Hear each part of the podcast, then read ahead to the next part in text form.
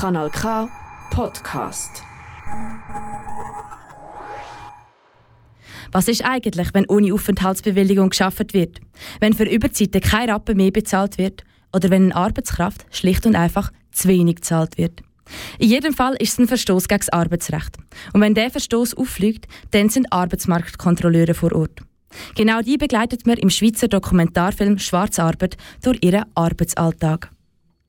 Der Film vom Berner Regisseur Ulrich Grossenbacher er schaut genau hin.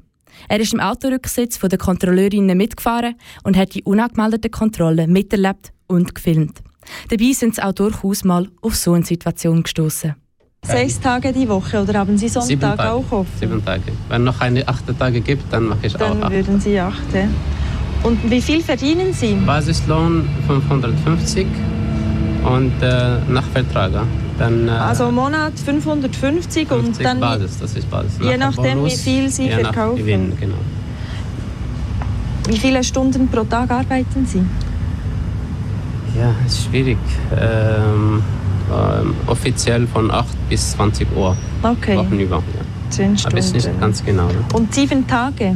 Sieben Tage. Sieben Tage, zehn Stunden, 70 Stunden. Mit seiner Kamera hat er auch uns Zuschauerinnen zu Zeugen von Missständen gemacht. Lohndumping, Scheinselbstständigkeit oder Schwarzarbeit. Von 40.000 Kontrollen sind jährlich 25% davon von Missständen betroffen. Leider sind es oft Menschen, die in der Schweiz gar kein Arbeitsrecht haben und dieser Ausbeutung erst recht ausgesetzt sind. Aber was ist jetzt effektiv der Missstand?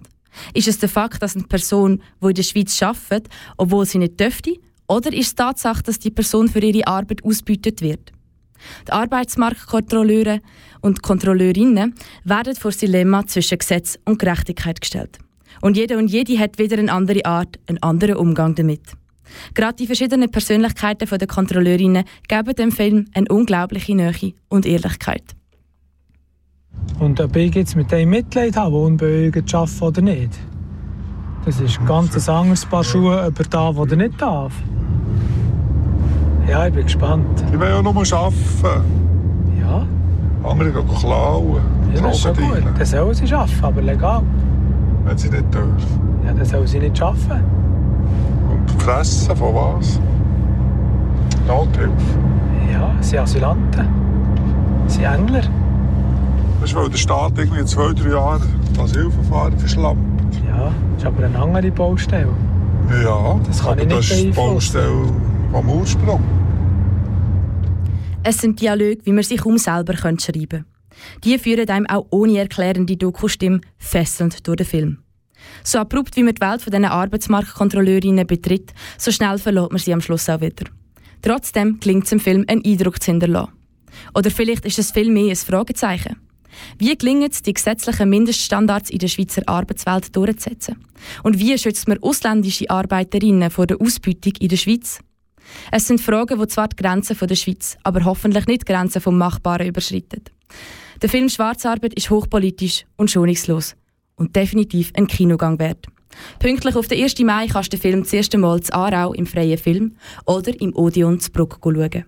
Mehr Informationen zum Film findest du auf schwarzarbeit-film.ch. Das ist ein Kanal K Podcast.